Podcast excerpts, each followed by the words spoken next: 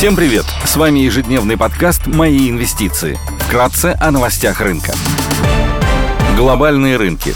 Внешний фон умеренно позитивный. Фьючерсы на S&P 500 торгуются в нулях. Сегодня состоится заседание ФРС США, где будет принято решение по ключевой ставке. Согласно ожиданиям рынка, Федрезерв откажется от повышения на 50 базисных пунктов и примет решение о повышении ставки на 25 базисных пунктов на фоне недавних проблем в банковском секторе. Евростокс растет на 0,3%, Шанхай Композит прибавляет 0,3%, гонконгский Хэнк Сэнк в плюсе на 1,9%. Баррель нефти марки Brent стоит 74 доллара 90 центов, золото торгуется по 1939 долларов за унцию, доходность по десятилетним гособлигациям США составляет 3,59%. Сегодня будут опубликованы запасы нефти по данным информационного агентства энергетики IAA. В России выйдут данные по производственной инфляции, в Великобритании выйдут данные по потребительской инфляции. Корпоративные новости. Среди крупных иностранных эмитентов отчитываются Tencent и Sinopec.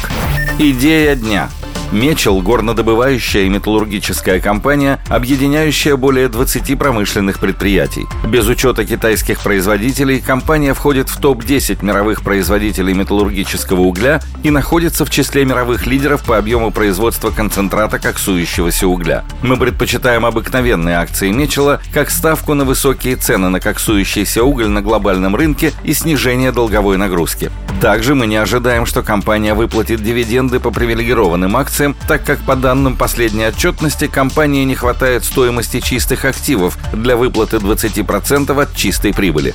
Благоприятный взгляд на цены на коксующийся уголь. Цены на коксующийся уголь на глобальном рынке выросли на 40% с начала года, благодаря восстановлению деловой активности в Китае. Китай – основной потребитель коксующегося угля в мире с долей спроса более 65% по итогам 2022 года. Восстановлению темпов роста экономики способствует смягчение ограничений, связанных с COVID-19, а также высокий уровень финансирования банковского сектора, что является основным драйвером роста ипотеки и строительного сектора. Рост активности в промышленном секторе Китая позитивный фактор для потребления стали и, следовательно, коксующегося угля. Ожидаем, что рост цен на коксующийся уголь может сохраниться и в 2023 году.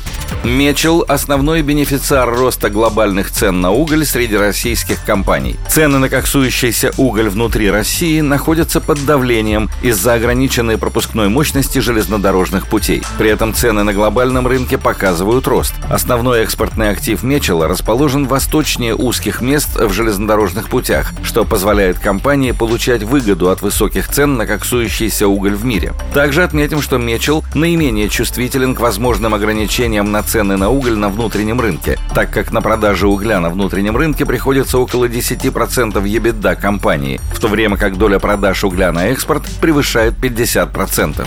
Снижение чистого долга. По нашей оценке, показатель чистый долг на EBITDA по итогам 2022 года может составить около полутора x. При сохранении цен на коксующийся уголь на текущем повышенном уровне компания сможет полностью погасить долговые обязательства в 2025 году. Ранее основной причиной недооценки компании по мультипликаторам была высокая долговая нагрузка. По нашей оценке, при текущих ценах на уголь и курсе рубля акции компании торгуются по мультипликатору Ивина и Бедда на уровне 1,9x на 2023 год, что предполагает дисконт к среднеисторическому значению. Спасибо, что слушали нас. До встречи в то же время завтра. Напоминаем, что все вышесказанное не является индивидуальной инвестиционной рекомендацией.